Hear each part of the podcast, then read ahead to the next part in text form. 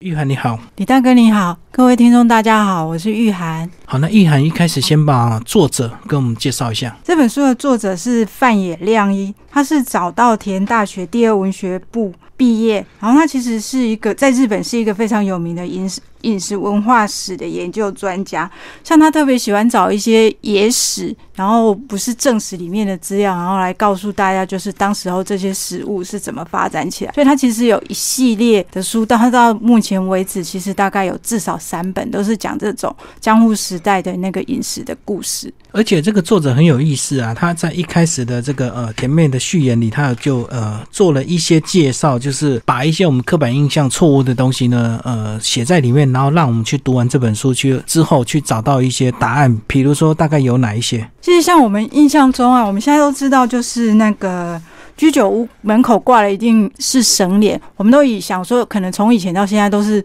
它的门脸都是绳子做，可是其实早期不是的，它早期其实是用那树叶，然后把它做成像那个日本传统的鼓形那样子来当做那个标志，它其实是后来才发展成像现在的神脸。然后还有像我们以前都想说居酒屋就是晚上去喝酒吃饭的地方，可是其实早期的时候居酒屋也不是这样，他们在日本刚开始发展的时候，因为他是要给当时候就是比如说单身汉去吃饭，所以他从早上就开始了，所以很多人啊都是从早上就开始去居酒屋吃饭喝酒，所以那个时候江户啊也有很严重的醉汉问题，因为居酒屋开整天，然后他有人喝，对对对对对对，就是所以他们也江户人其实是非常喜欢喝酒，他在里面也有特别查资料去查说，当时候江户人喝酒量跟现在的东京人比起来啊，其实是。还要更多的，嗯，喝的更凶就对。对对对对。然后居酒屋一开始啊，它其实最早开始的时候，它是从卖酒的店开始，所以它那个时候并没有卖吃的东西，所以它居酒屋不是一开始就像我们现在看的，好像是去吃饭，然后就自然有菜单。其实，在早期啊，它其实就是单纯只卖酒，然后到后来才发展成说以饮食为主，然后附带卖酒。嗯嗯，所以变吃饭变主食就对，酒变成副食。对对对对。然后一开始，然后我们像我们现在很大家都想说去那边一定要吃松板猪啦，然后一定要配生鱼。鱼片，可是，在早期的时候都不是这样。像他最早的一家店开始就是居酒屋经营形态的时候，他那个时候只卖烤豆腐，就是卫生味的烤豆腐。然后他那个时候就是酒卖的便宜，然后这个豆腐也用原价卖，就是卖的跟一般的豆腐一样。可是他是用卫生烤过的，所以像这些饮食的习惯，其实就是跟我们现在其实都有点不太一样。可是，在江户的时候啊，其实他就是整个把居酒屋的那个就是。江户人喜欢去居酒屋吃东西、喝酒的风气，然后就一直带到现在。嗯嗯，所以在一开始前言，他就简单讲一些这个我们过去错误的印象跟现在到底有什么样的一个差别。那接下来我们就进入这个书的一个重点哦，里面呃一些章节架构，先帮我们讲一下。这本书啊，它其实就是主要是介绍两百年前的江户时代，也就是现在的东京整个的。居酒屋兴起的状况，所以它其实就只有讲那一段历史。可是你就会发现说，我们现在的居酒屋的形态，真的就是从它那个时候的是形态啊，一直演变到现在，其实没有太大的差别。所以它其实它都它有大概先介绍说，哎，居酒屋的起源，它是从一开始卖酒的店开始发起，开始就是兴起，然后到讲到说居酒屋。怎么样去形成一个居酒屋？它当初最早的一家店大概是什么样子的经营形态？然后还有当时候一些本来只卖茶，就是只有富茶的那个饮食店，为什么后来开始卖酒？然后所以到后来就会变成说。后来就是开始有居酒屋这个新兴行业的兴起，然后到跟原来有饮食店有一些区别，然后到融合整个发展的过程。然后他其中也特别介绍了去居酒屋大家会喝什么酒，从贵的到便宜的，然后从清酒到浊酒，大概有什么样的特色。然后还有就是像他那时候也讲到说，当时候的生活，比如说米贵的时候啊，他们就会去限制酒。那居酒屋在那种情况之下，他怎么样逃过那一段？被几乎要被灭亡的事情，因为没有酒居酒屋就没有办法生存下去。嗯，然后一向他会讲到当时候的法令，然后甚至于当时又也有因为或经常日本就是经常，因为它的木屋的关系，所以它真的非常容易。它从江户时代就非常容易发生火灾，着火就对对对，所以也常常会造成他们的经营形态的转变。像比如说店家啦，然后摊贩啊，然后就是各种会常常变来变去。可是因为它这种居酒屋的饮食形形态，真的就是非常的受江户人的欢迎，所以它不管有度过了几次为难，他其实都还是就是店家数虽然多多少少都会有一点增减，可是他其实就是一直都是。是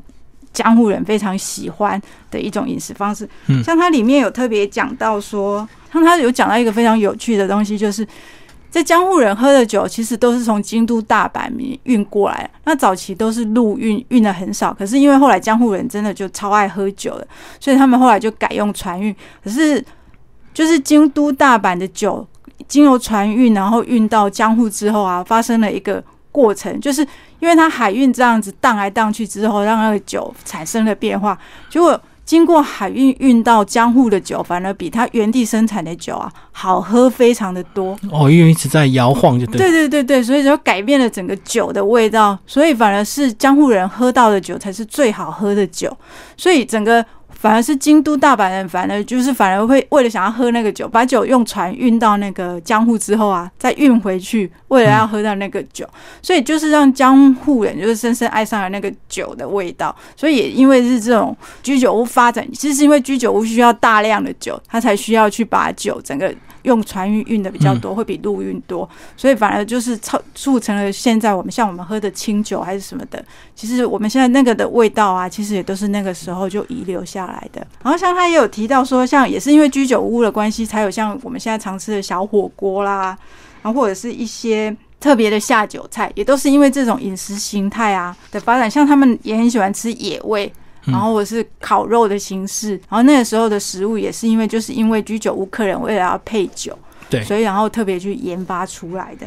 对，因为酒喝多了，如果你没有东西垫位的话，会蛮难过的。对对对，所以像他，他也有特别居酒屋，就是后来各家也都会去研发自己特别的下酒菜，像它里面也有特别介绍一个什么鲁豫小馒头啊，或者是安康鱼，甚至于他们那个时候也就非常的喜欢吃河豚。嗯，对啊，然后像配下酒菜的汤啊，他们就叫做稀物，然后一般吃饭喝的汤，他们就叫做汁，其实都是不一样的，就是为了不同的饮食形态，然后其实那时候就是研发出来的菜单，其实到现在其实都也还吃得到。还有江户人喜欢喝温酒，像我们现在去居酒屋，大部分点清酒啊，我们喝到部分也都会是温酒的形态，也是从那个时候开始的。他们那个时候也是会用一种。叫做灶里的温酒的那个炉子，然后去隔水加热酒，因为他们觉得清酒这样喝啊，味道会特别的温顺。就是不会那么的辣，所以像那个时候的温酒的喝酒的形式也是从两百多哎三百年前就一直延续到现在，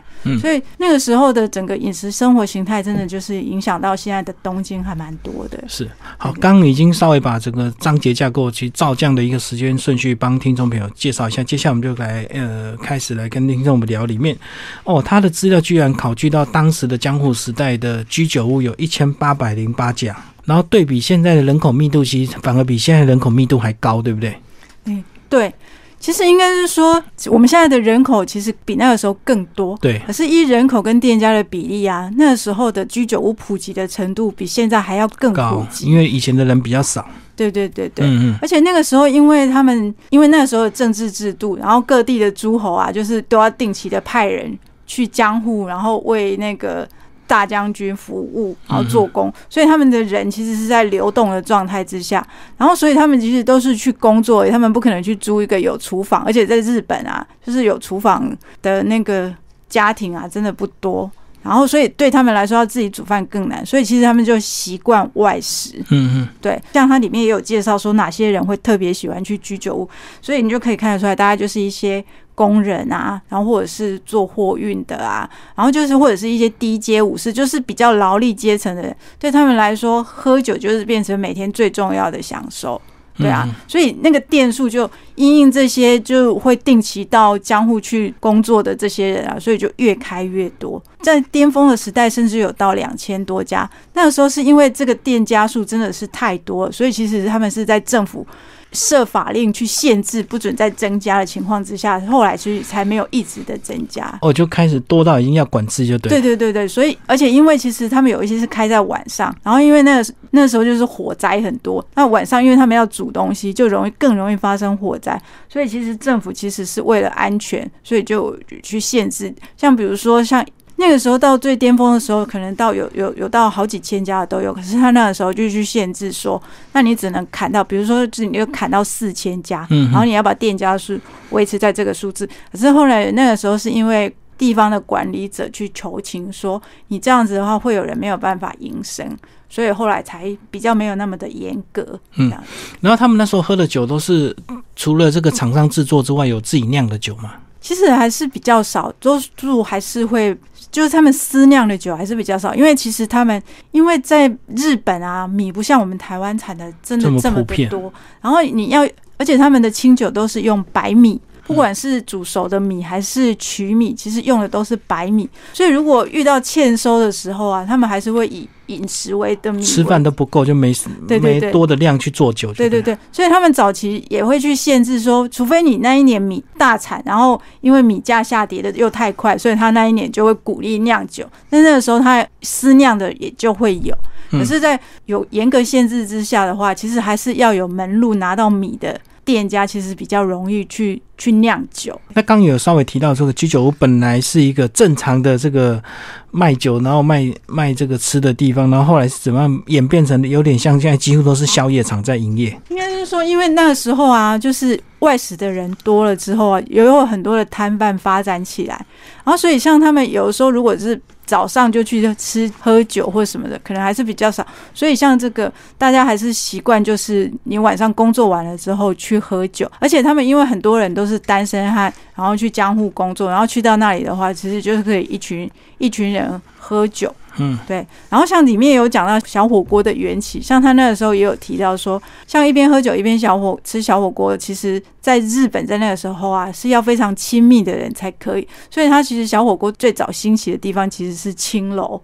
对，所以对，就是你必须是酒客，然后去到那，那你不可能白天就去啊。所以像这些食物，你其实还是比较适合晚上吃。对，然后其实就是也是一样，又是因为生活形态的转变，还有大家消费的方式，然后还有就是像他们那个时候很流行的那个。喝酒的方式是，就是用刚刚说的那个热酒器，然后他们是用一种，其实现在卖清酒的厂商有时候也都还会附赠一个猪口杯，他们那个时候喝。喝酒的杯子叫做猪口杯，然后他们就是比如说一群人可能啊，比如说三个人好了，三个人一起人，他们店家只给一个杯子，他们喝酒的方式是就是一个人喝完，然后换另外一个人，可是他们是用同样一个杯子，然后可能就是感情好啊，然后大家就共用一个杯子啊，然后这个好像是从祭典里面流传下来，比如说做完祭典之后啊，然后就用祭典的酒喝，然后是用一个杯子，然后有那个主事者，嗯，然后发下来，然后这这种习惯也有传，然后所以他们居酒。一在那个时候喝酒，一开始也是这样，就是一壶酒，然后一个杯子，然后大家就是轮流喝，共用一起喝。对对对。然后因为是这样子，比较有聚会的形式出来之后啊，它也会变成就像现在，就是下班之后大家去居酒屋喝酒，然后。而且有的人啊，像里面有一个，它里面还介绍了很多当时候留下来的诗，然后或者是牌剧，然后它里面有讲有一些牌剧的作家，他也很喜欢那种去那个地方，就是他自己一个人去，可是他很喜欢那种热闹的气氛，或者是看别人很快乐在聚会的那个，所以其实就是。久而久之，其实就会变成说，哎，居酒屋就好像变成是晚上的主食，可是喝酒的地方，可是它其实聚会的那个感觉的味道就越来越强烈。这样。好，今天非常谢谢呃这本书的这个责任编辑王玉涵为大家介绍居酒屋的诞生，然后日本江户时代的酒食文化，然后日本作者范野亮一所写，然后台湾商务印书馆出版，谢谢。